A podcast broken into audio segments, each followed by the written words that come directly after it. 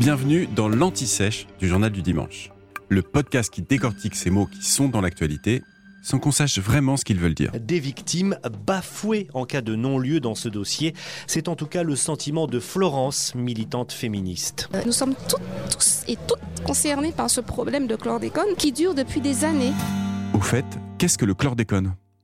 Le chlordécone est un insecticide utilisé de 1972 à 1993 dans les bananeraies de Guadeloupe et de Martinique. L'objectif est alors de lutter contre le charançon du bananier, c'est un insecte, un coléoptère, qui ravage les plantations de bananes et raffole surtout de la banane Cavendish, celle que l'on consomme en fruits. Alors le chlordécone, c'est un perturbateur endocrinien, c'est-à-dire qu'il perturbe le fonctionnement du système endocrinien, des cellules et des organes impliqués dans la production des hormones. Il est hautement toxique, il fait partie de la famille des organochlorés, comme le tristement célèbre DDT, et il a été commercialisé en France sous les noms de Kepone et Curlone. Interdit aux États-Unis depuis 1976, un an après une grave intoxication dans l'usine de Hopewell, en Virginie, il a été classé cancérigène possible par l'Organisation mondiale de la santé, l'OMS, en 1979.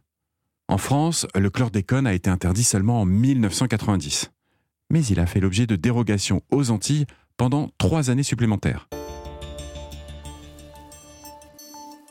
Plusieurs études ont révélé les dangers pour la santé des travailleurs exposés, mais aussi de la population générale.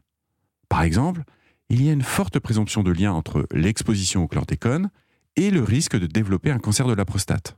Et il faut savoir qu'il y a deux fois plus de cas et deux fois plus de cas graves aux Antilles qu'en métropole.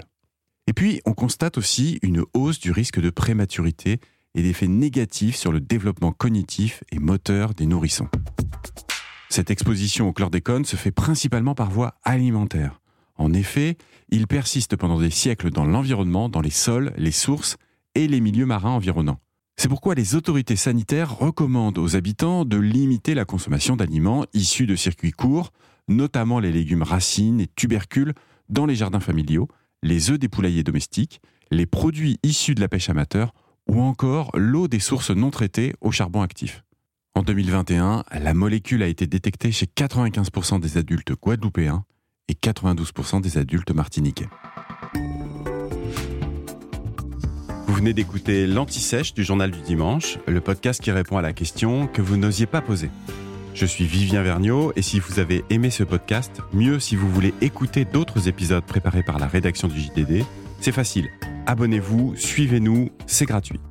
On vous donne rendez-vous trois fois par semaine en podcast et tous les jours sur le JDD.fr. À bientôt.